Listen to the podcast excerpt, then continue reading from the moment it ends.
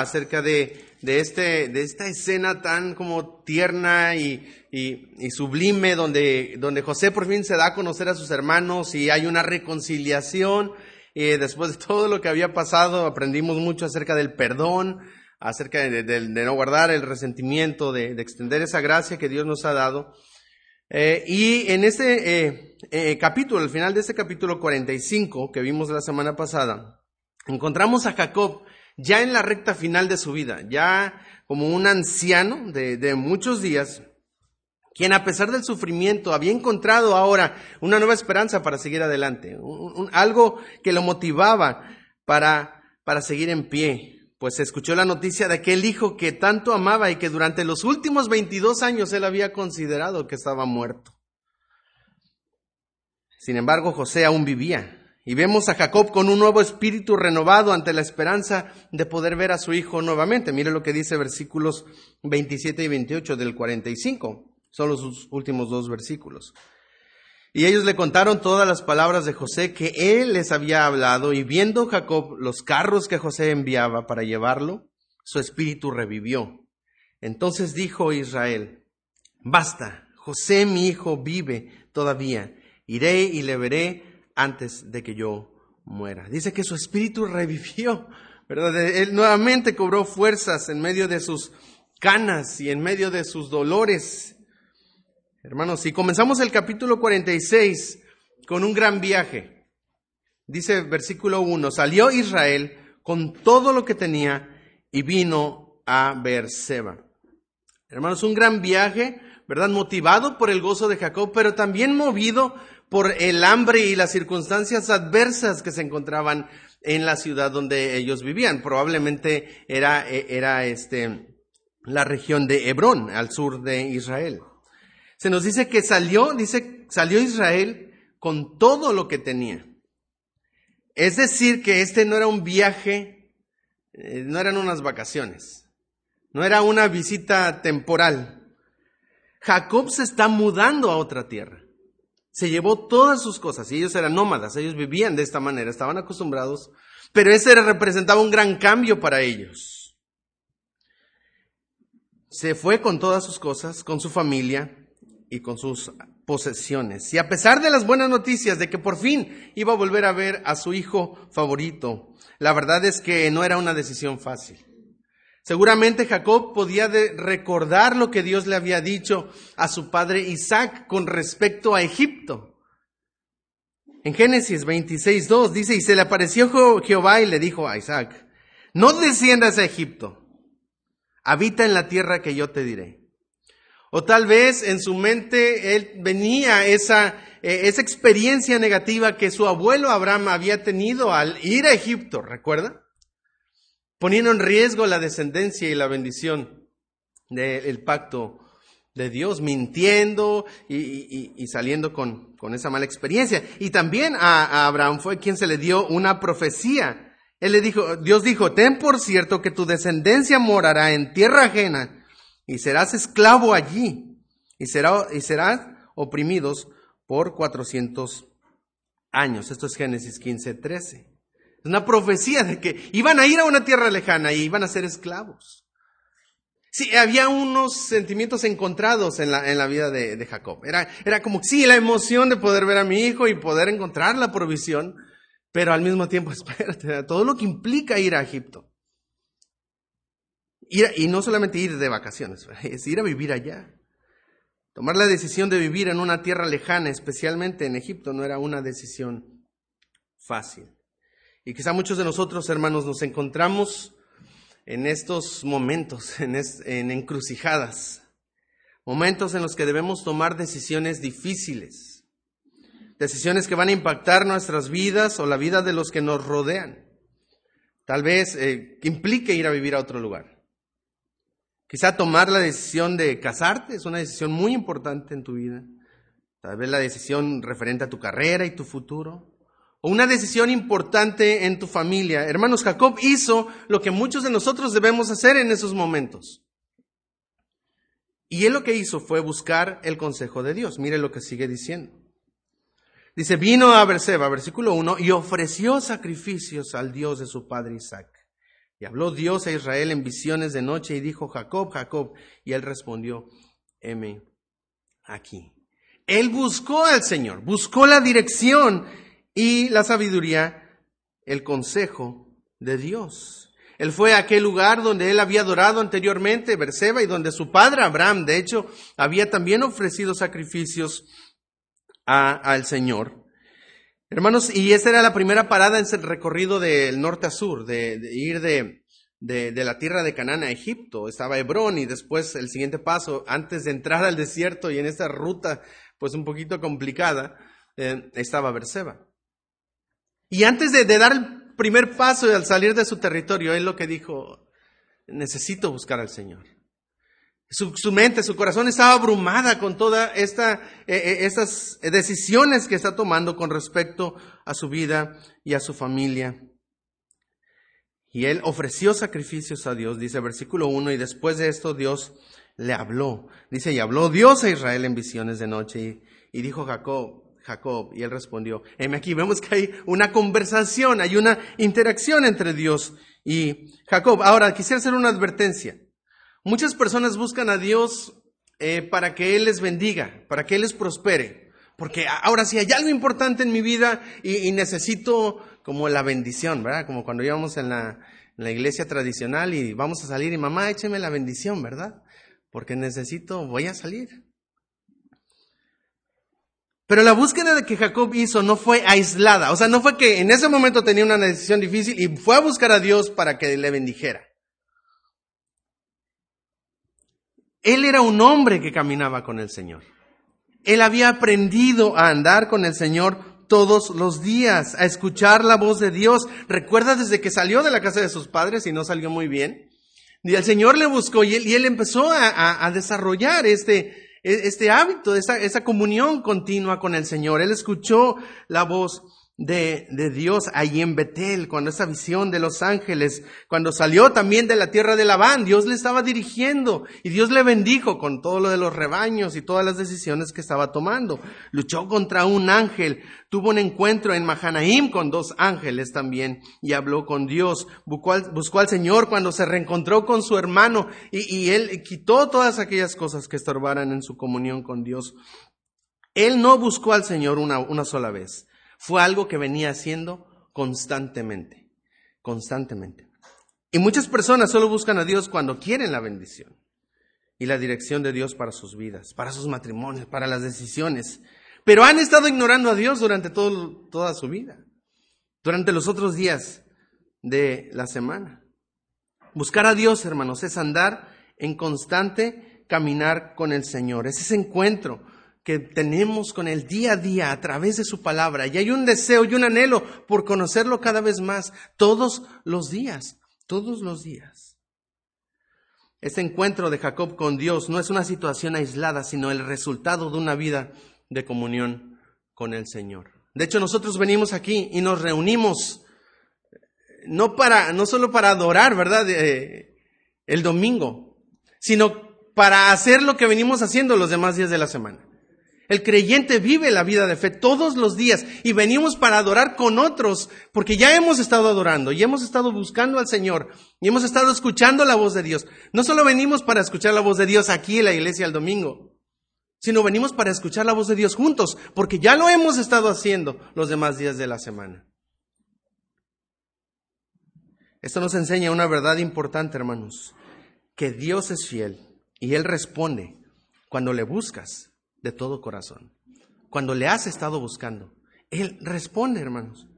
Esta verdad es confirmada en Jeremías 29, capítulo 12 y 13, que es parte del, del versículo lema que tuvimos en la EBDB de este año. Dice, entonces me invocaréis y vendréis y oraréis a mí y yo os, os oiré y me buscaréis y me hallaréis porque me buscaréis de todo vuestro corazón. Y Jesús dijo, el que a mí viene yo no lo echo fuera.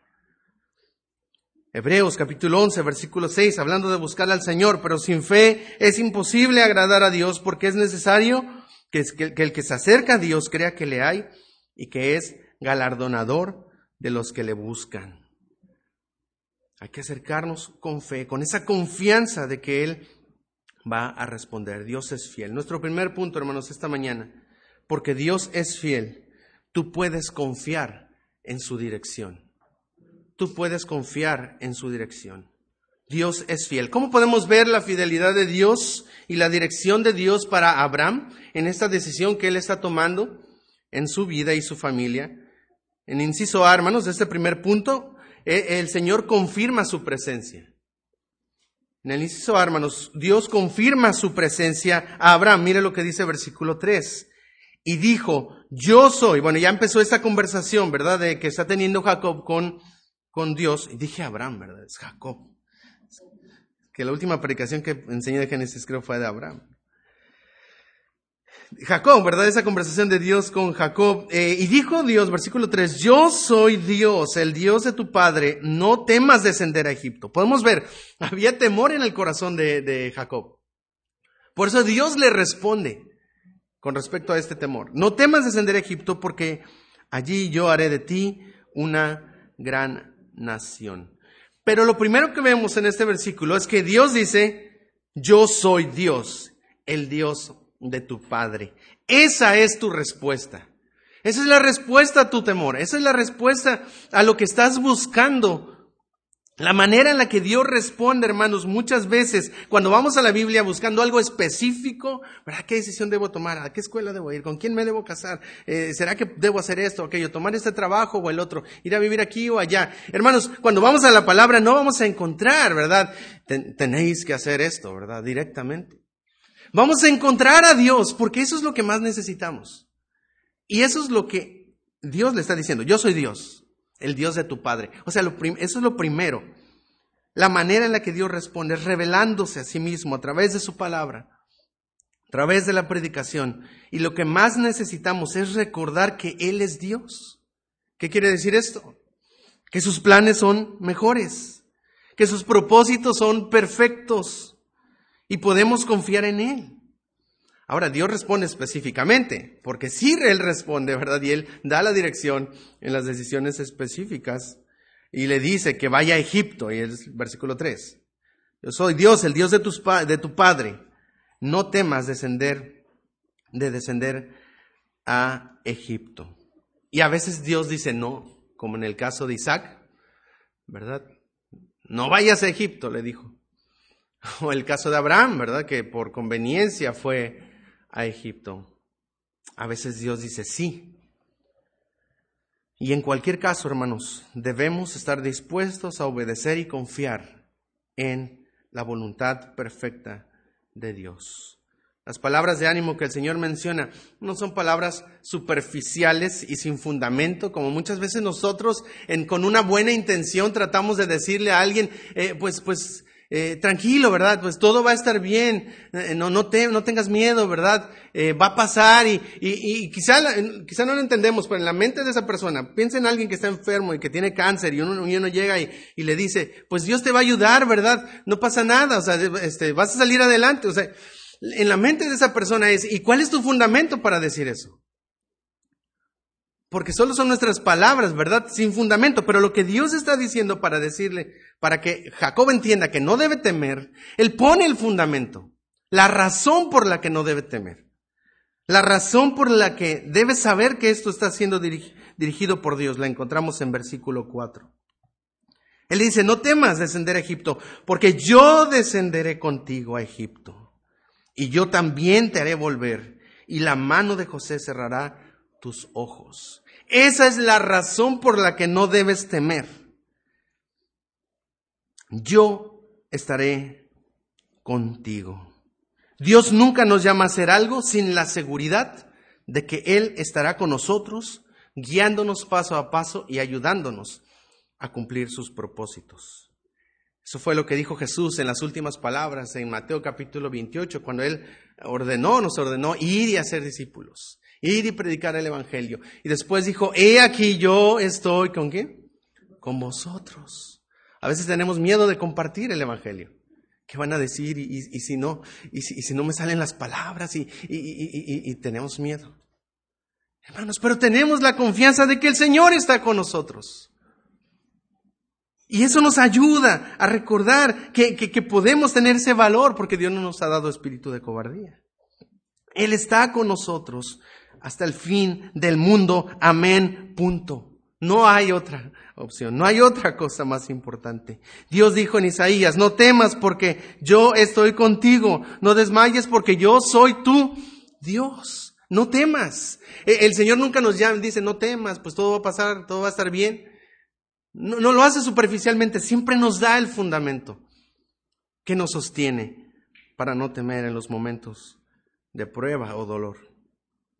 Versículo 4 dice ahí también, y, la mano de José cerrará tus ojos. También el Señor le da la esperanza a Jacob de que volvería a la, tierra prometida. Perdón, dice, yo descenderé contigo a Egipto y yo también te haré volver. Hermanos, pero esa promesa de volver tardaría más de 430 años.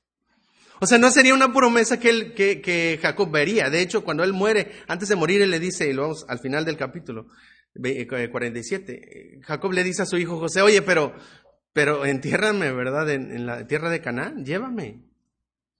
Porque el Señor prometió que Él me haría volver. En cierto sentido, Él sí volvió, pero Él se está refiriendo a su descendencia. Y Él haría volver a la descendencia a la tierra de Canaán. A pesar de la demora de la esperanza, Dios promete estar con él y su descendencia. Y para confirmar esa promesa, Él le da un anticipo de que esto va a ser así. Y es que le dice, y la mano de José cerrará tus ojos. ¿Verdad? Puedes ver cómo tu, tu esperanza es cumplida también en esta tierra. Hermanos, muchas veces hay esperanza que, que tenemos que, que no vemos cumplida, que toma tiempo el Señor en, en volver, en, en traer pero a veces tenemos esos destellos de la gracia de Dios. Es, vislumbramos un poco del cumplimiento de esas promesas en nuestra vida. Hermanos, porque Dios es fiel, tú puedes confiar en su dirección. Cómo Dios muestra su fidelidad y su dirección, confirmando su presencia a Jacob. En segundo, en inciso B, eh, reafirma la promesa. Confirma su presencia y en inciso B, reafirma la promesa. Mira lo que dice versículo 3. Y dijo, yo soy Dios, el Dios de tu Padre, no temas descender a Egipto. Salté esta frase para enfatizarla ahora. Dice, porque allí yo haré de ti una gran nación. Dios asegura su fidelidad. Él le recuerda a Jacob, yo soy fiel. Y resalta uno de, los, de elementos del pacto. Sabemos que es tierra, descendencia y bendición. Y, resalta el hecho de la, de descendencia, de hacer de él una gran nación. Dios utilizaría, hermanos, el tiempo que ellos, que él los iba a llevar a Egipto. Por eso le dice, no temas descender a Egipto. Yo voy a utilizar ese tiempo ahí, dure lo que dure, ¿verdad? Al menos más de 400 años, para incubar a la nación de Israel de hecho, Dios ya había comenzado. Y por eso el autor de Génesis, que es Moisés, comienza el versículo 1 diciendo, salió Israel con todo lo que tenía. Él está utilizando el nombre del pacto para recordarle a Jacob que él ya ha, ya ha comenzado ese proceso de crear una gran nación.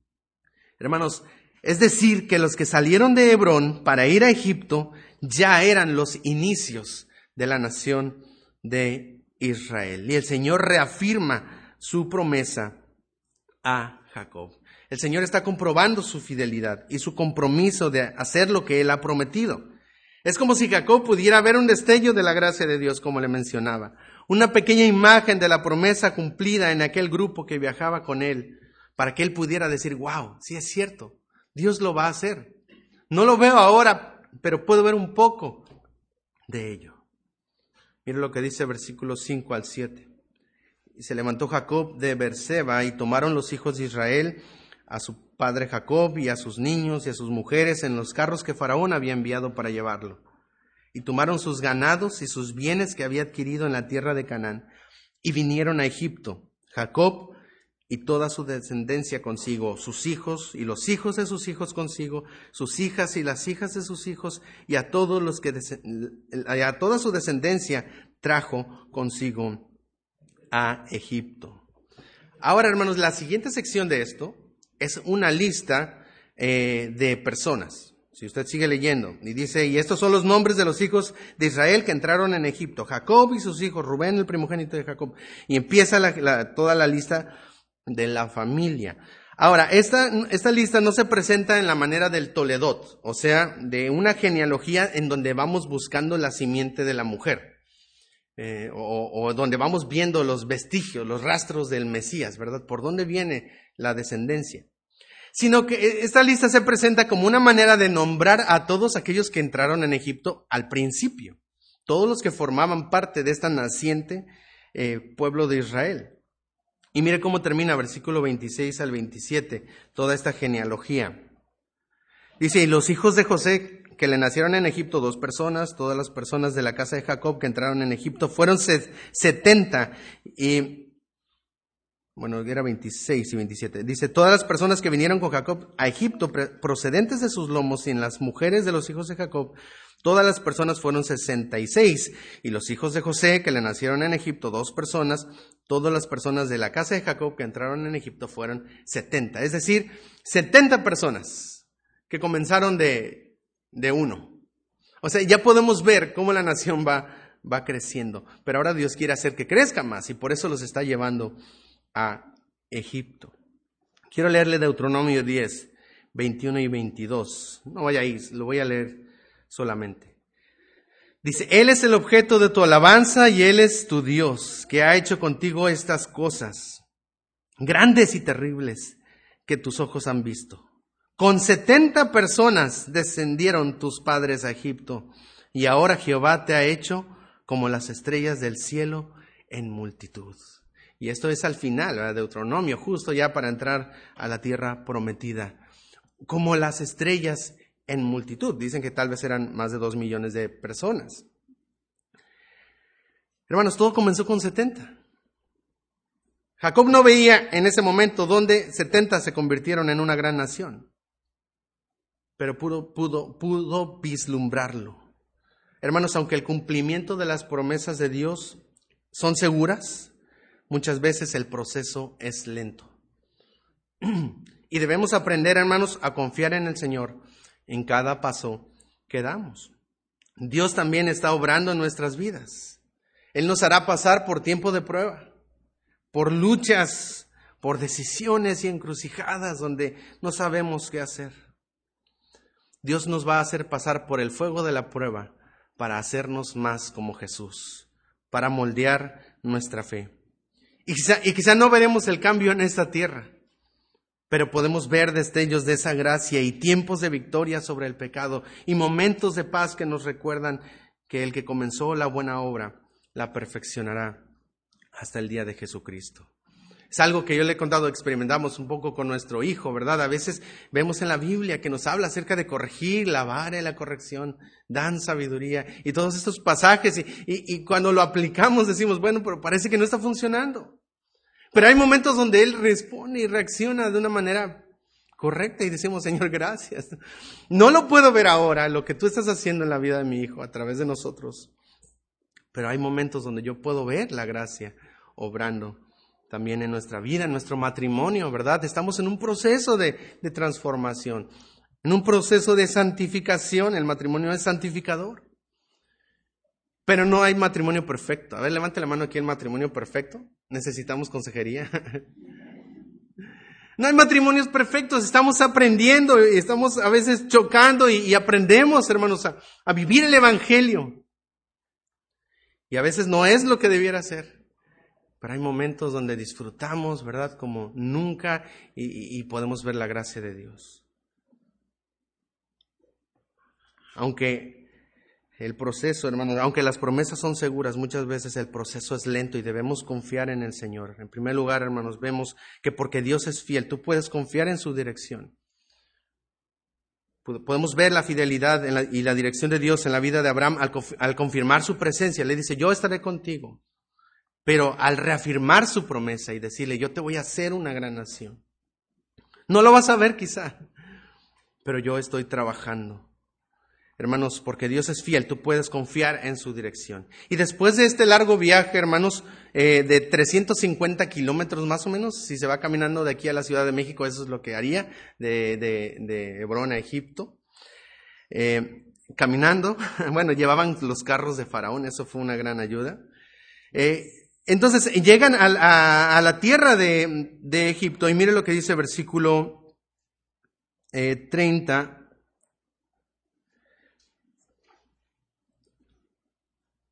Perdón, versículo 28. Dice, y envió Jacob a Judá delante de sí. Ah, bueno, el versículo 27 dice que entraron a la tierra de Egipto, fueron 70, y envió Jacob a Judá delante de sí, a José, para que viniese a ver en Gosén, y llegaron a la tierra de Gosén. Ese es el primer, eh, la primer, el primer territorio que usted, con el que usted eh, se topa cuando llega a Egipto, es tierra de Gosén. Si usted ve el mapa del mar Mediterráneo, sube el río Nilo y se divide así como un árbol. Y toda esa parte es una zona verde porque tiene mucha agua. Y ellos llegaron, ¿verdad? Por esta parte del norte, del noreste, y llegaron a esa tierra que era muy, muy este, fértil. Y lo que hace Jacob es enviar a Judá para que le hable a José. Y esto lo hace como una medida de precaución, porque quizá Faraón pudo haberse alarmado al escuchar de la entrada de una compañía tan grande a su territorio, pensando que tal vez le iban a atacar o algo. Pero la razón principal por la que Jacob llama a su hijo es porque quería verlo. Mire versículos 29 y 30. Y José unció su carro y vino a recibir a Israel, su padre en Gosén, y se manifestó a él y se echó sobre su cuello y lloró sobre su cuello largamente, largamente. Entonces Israel dijo a José, muera yo ahora, ya que he visto tu rostro y sé que aún vives. Imagínense todo lo que han pasado. Y así como el padre del hijo pródigo, ¿verdad? Ve a su hijo de lejos y corre y lo abraza con ese sentimiento de, volver a, recibir a un hijo como si hubiera estado muerto y salido de la tumba nuevamente. Jacob abraza a su hijo, aquel a quien consideraba muerto por muchos años. Hermanos, la pregunta que surge ahora es cómo el pueblo de Dios va a vivir en medio de una cultura pagana y con costumbres totalmente diferentes a las de ellos. Muy bien, ya Dios nos, nos dirigió, ¿verdad? Porque Dios es fiel, puedes confiar en su dirección. Pero ahora, ¿cómo vamos a vivir como un pueblo separado en medio de egipcios politeístas paganos? No había otra opción sino morar entre ellos, pero esto no significaba que debían vivir como ellos. José les dio indicaciones muy claras a sus hermanos para que Faraón les permitiera quedarse en las tierras de Gosén donde habían llegado, pero también para hacer distinción entre ellos y el pueblo egipcio, entre el pueblo de Dios y el pueblo de aquella tierra. Mire lo que dice, versículos 31 al 34. Y José dijo a sus hermanos y a la casa de su padre, Subiré y lo haré saber a Faraón, y le diré, mis hermanos y la casa de mi padre que estaban en la tierra de Canaán han venido y los hombres son pastores de ovejas porque son hombres ganaderos y han traído sus ovejas y sus vacas y todo lo que tenían. Y cuando Faraón os llamare y dijere, ¿cuál es vuestro oficio? Entonces diréis, hombres de ganadería eh, han sido tus siervos desde nuestra juventud hasta ahora. Nosotros y nuestros padres, a fin de que moréis en la tierra de Gosén, porque para los egipcios es abominación todo pastor de ovejas. Había un rechazo cultural hacia los pastores de ovejas. Traté de buscar una respuesta, ¿por qué? Pero encontré como 50 respuestas diferentes. La respuesta es no lo sabemos, ¿por qué? Quizá haya algo más fiable, pero había un rechazo cultural hacia los pastores, lo cual les aseguraba tener esa distinción con los egipcios. Hermanos, de la misma manera, nosotros estamos en el mundo, pero no somos del mundo. Debemos vivir como un pueblo separado, como un pueblo diferente. Jesús dijo, si fuerais del mundo, el mundo amaría lo suyo, porque no, pero porque no sois del mundo, antes yo os elegí del mundo. Por eso el mundo os aborrece. En Juan 15, 19. No ruego que los quites del mundo, sino que los guardes del mal. No son del mundo como tampoco yo no soy del mundo. Hermanos, y muchas veces hacemos tanto énfasis, y debemos tener cuidado en esto, porque hacemos tanto énfasis de separarnos del mundo, ¿verdad? Que caemos en el extremo de encerrarnos en una burbuja donde, donde solo convivo con cristianos, donde todas mis relaciones eh, pues son con personas que conocen el Evangelio.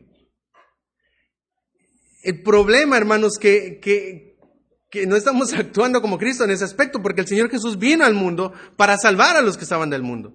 De hecho, era criticado porque comía con los publicanos y pecadores. Pero no, no, no porque él convivía con ellos quiere decir que participaba y que estaba de acuerdo con lo que ellos hacían, sino lo hacía para alcanzar a esas personas. Hermanos, y muchas veces nuestros hijos han estado tan encerrados en la burbuja cristiana que cuando salen al mundo con otras personas que no conocen el Evangelio, no saben cómo convivir. A veces mi, niño, ¿ah? a veces le dice, hermano, hermana, al vecino, a la vecina. no, tenemos que explicar, no, papi, no son hermanos, no van a la iglesia. Ya nos pregunta, ahora nos pregunta, oye, antes de, de decir, siempre nos pregunta, oye, papá, ¿él conoce de Dios? ¿Ella conoce de Dios? Y ya. Hermanos, a veces este, podríamos eh, aislarnos tanto, pero, pero el pueblo de Israel fue sembrado allí. Y en un momento vamos a ver, con un propósito. Pero no, pero Dios quiere hacer una distinción entre su pueblo y el pueblo y el, mundo. Ese es, el, ese es el equilibrio que debemos tener en nuestras relaciones con las demás personas. Nuevamente, hermanos, vemos la fidelidad de Dios en proveer un lugar donde los israelitas pudieran crecer y florecer aún en medio de una cultura pagana y contraria a la suya. Eso nos enseña la segunda verdad de esta mañana. Y es que porque Dios es fiel, Tú puedes confiar en su cuidado y provisión. Dios es fiel a sus promesas. Tú puedes confiar en su dirección. Si tú lo buscas, lo vas a encontrar. Pero porque Dios es fiel, tú puedes confiar en su cuidado y su provisión. Una frase muy famosa del misionero Jim Elliot. Él decía, la voluntad de Dios no te llevará donde su gracia no te pueda sostener. Eso quiere decir que si es la voluntad de Dios, él te va a sostener. Él te va a guiar. Él te va a proveer. Él te va a cuidar. Él te va a sostener. Hermanos, ahora, esto, no quiere decir que será fácil. Esto no quiere decir para nada que será fácil. Para Jim Elliot costó la vida de él y de otros de sus compañeros. No sería fácil para los israelitas después de que Josué murió y se levantó un faraón que no, lo, que no conocía a José ni las obras que él había hecho a José. Y entonces los empezaron a esclavizar y a oprimir. Hermanos, pero en medio de todo eso, Dios es fiel y Él tiene cuidado de nosotros. Él no dijo que no habría problemas. De hecho, el Señor Jesús dijo, en el mundo tendréis aflicción. Yo os he plantado en el mundo y ahí tendréis aflicción, pero confiad, yo he vencido al mundo. Porque Dios es fiel, tú puedes confiar en su cuidado y en su provisión. Ahora vamos a ver eh, algunas maneras, dos maneras en las que se manifestó la fidelidad de Dios en sustentar a su pueblo ahí donde Dios le había dirigido. En el inciso A, hermanos, este segundo punto, Dios manifestó su fidelidad y su cuidado al ofrecer provisión. Capítulo 47, del 1 al 6. Vino José y lo hizo saber a Faraón y dijo, mi padre y mis hermanos y sus ovejas y sus vacas, con todo lo que tienen, han venido de la tierra de Canaán. Y aquí están en la tierra de Gosén. Y de los postreros de sus hermanos tomó cinco varones y se los presentó delante del faraón. Faraón dijo a sus hermanos, ¿cuál es vuestro oficio? Y ellos respondieron a Faraón. ¿Qué respondieron? Lo que José ya les había dicho que respondieran. Y ellos respondieron, pastores de ovejas son tus siervos, así nosotros como nuestros padres. Dijeron además a Faraón, para morar a esta tierra hemos venido, porque no hay pasto en las ovejas de tus siervos. Para las ovejas de tus siervos, pues el hambre es grave en la tierra de Canaán. Por tanto te rogamos ahora que permitas que habiten tus siervos en la tierra de Gosén. Ellos están asegurando, le, están diciendo, no venimos para llevarnos nada, solamente queremos pasar esa temporada de, de hambre. Era su idea. Entonces Faraón habló a José diciendo, tu padre y tus hermanos han venido a ti. La tierra de Egipto está delante, delante de ti está. En lo mejor de la tierra haz habitar a tu padre y a tus hermanos. Habiten en la tierra de Gosén, y si entiendes que hay entre ellos hombres capaces, ponlos por mayorales del ganado mío. Hermanos, podemos notar cómo José, en la sabiduría que Dios le había dado, él, él sabe entender cómo piensan los egipcios, cómo piensa Faraón. Él se anticipa a lo que va a decir Faraón. Eso ya lo había planeado José muy bien. Por eso le había dicho a sus hermanos, si te pregunta el Faraón, diles esto. Él ya estaba relacionado con la cultura y por eso dio indicaciones a sus hermanos de lo que debían decir.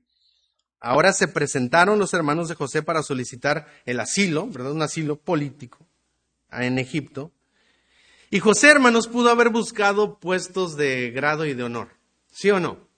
Él era el segundo eh, después de Faraón. O sea, era otro Faraón. Si Faraón no estaba, él era el rey de Egipto. Hermanos, él pudo haber dicho, ok, a ver, Judá, tú vas a ser el rey de por acá, el bueno, aquí el capataz de este lado, ¿verdad? Tú vas a ser el gobernante de este lado. Él pudo acomodarlos en rangos, ¿verdad? En posiciones políticas favorables, pero no lo hizo así. Y no fue por venganza, ¿verdad? No fue por venganza. Él tenía un plan. Él sabía lo difícil. Él conocía la cultura. Y sabía lo difícil que era mantener una distinción entre el pueblo de Dios y el pueblo egipcio. Sabía lo fácil que iba a ser y lo influenciable que iba a ser esa cultura para el pueblo de Israel si ellos se colocaban en rangos altos dentro del, del gobierno.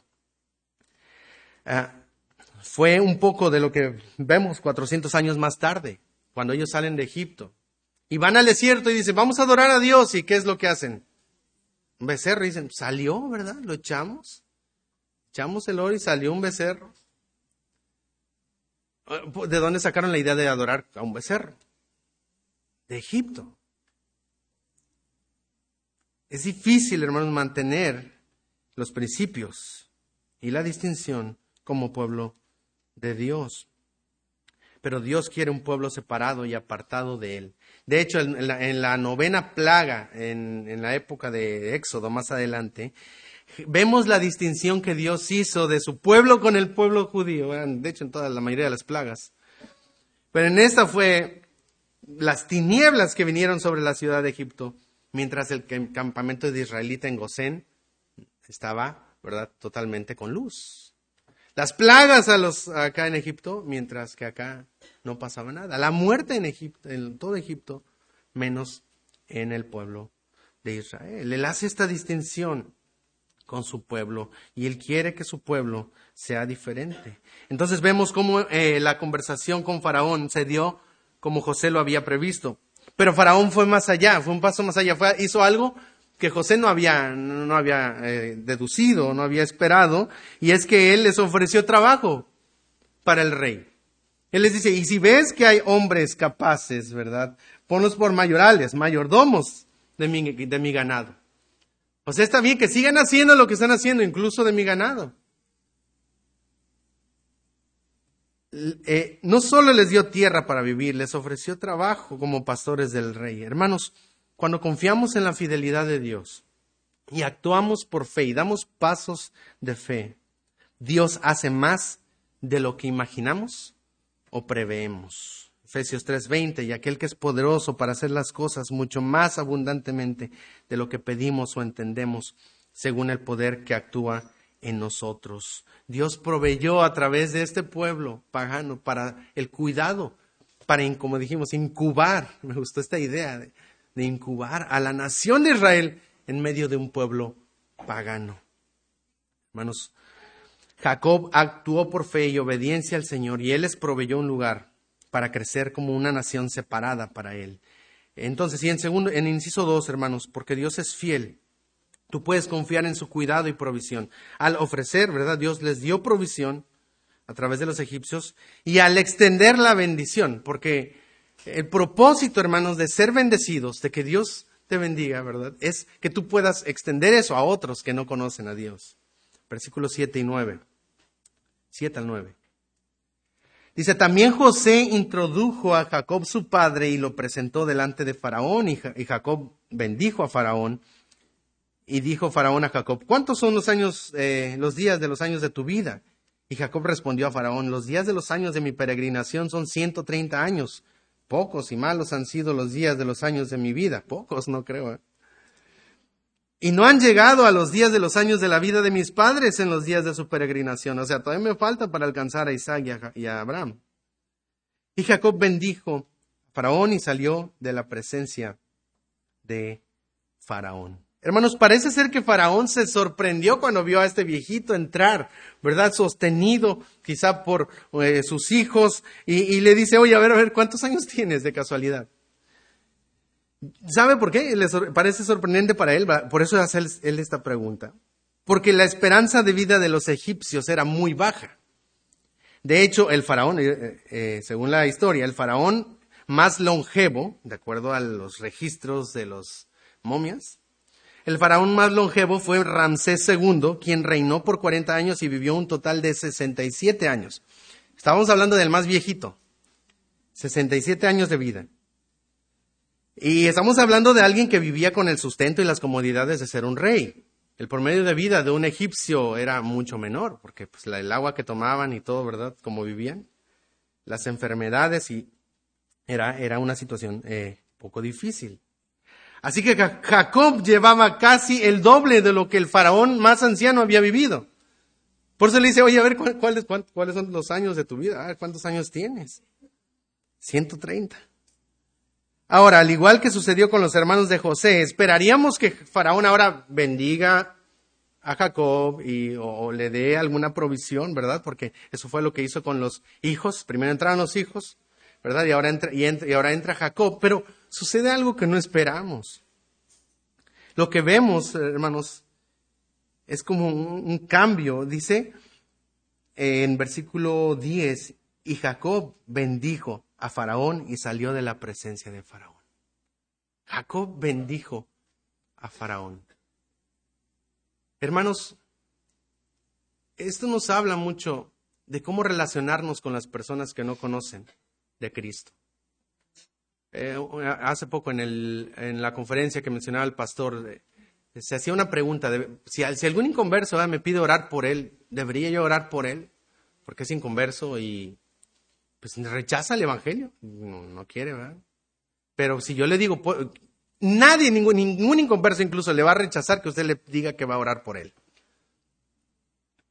La respuesta es sí.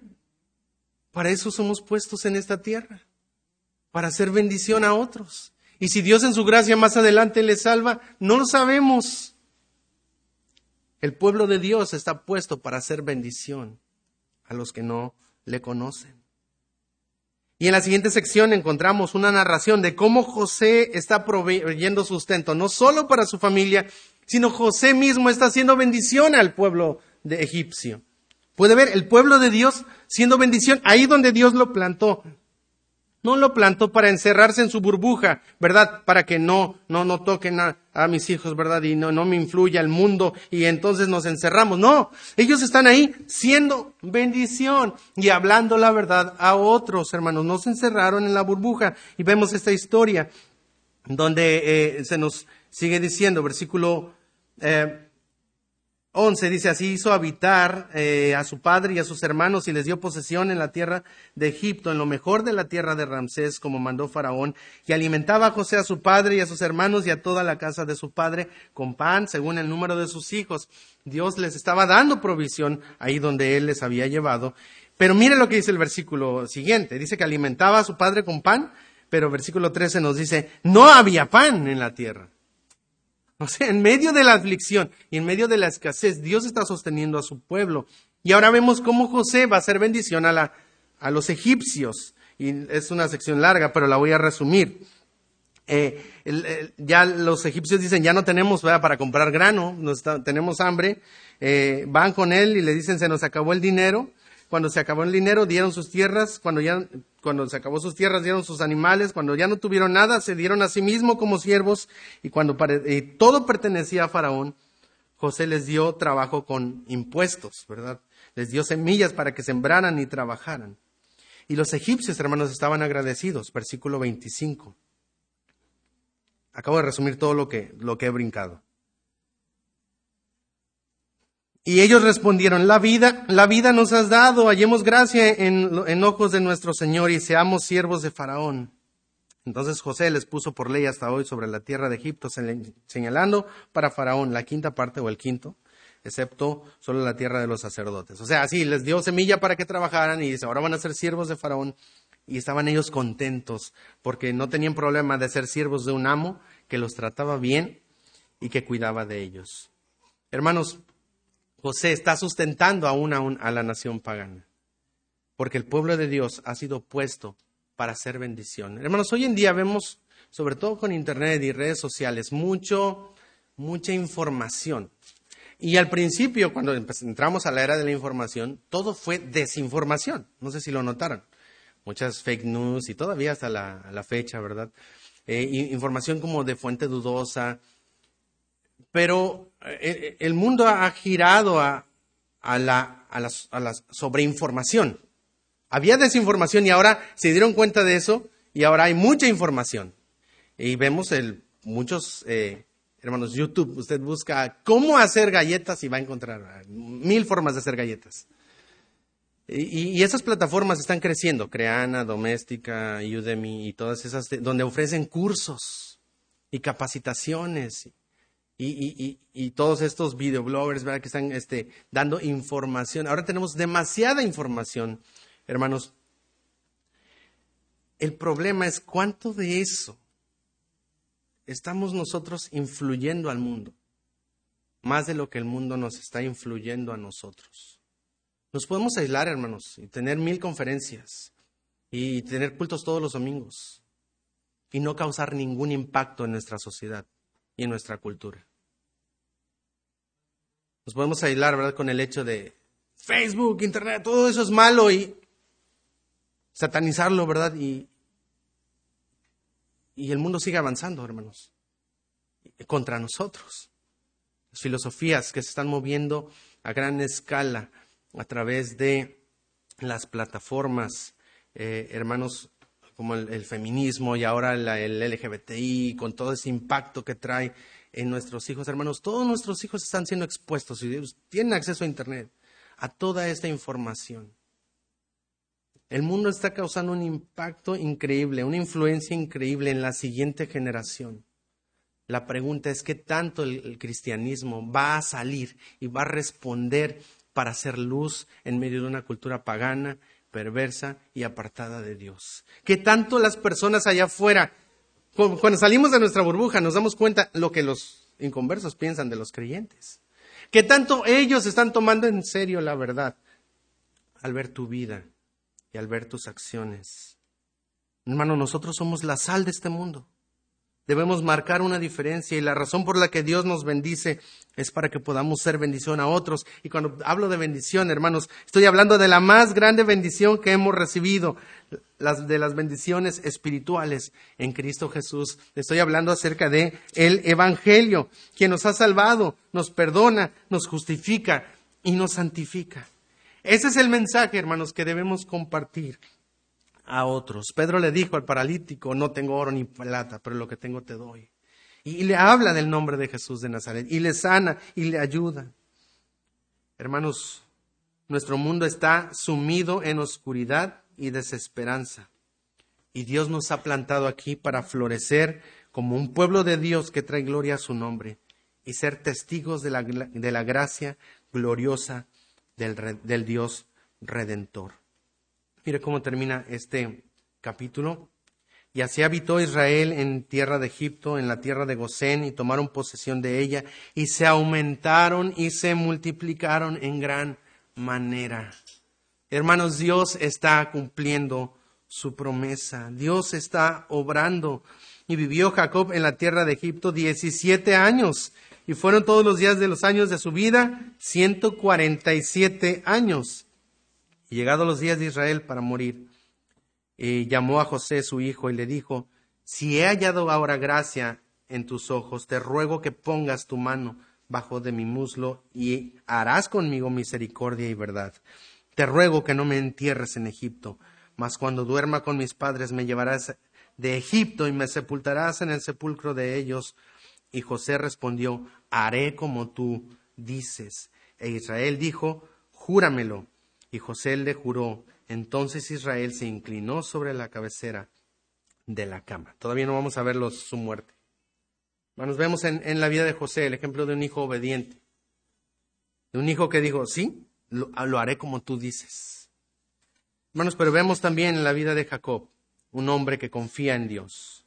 Y el relato, este, esa última sección al final, nos muestra el paralelismo con el inicio del capítulo 46, en donde Dios había prometido que lo llevaría a Egipto.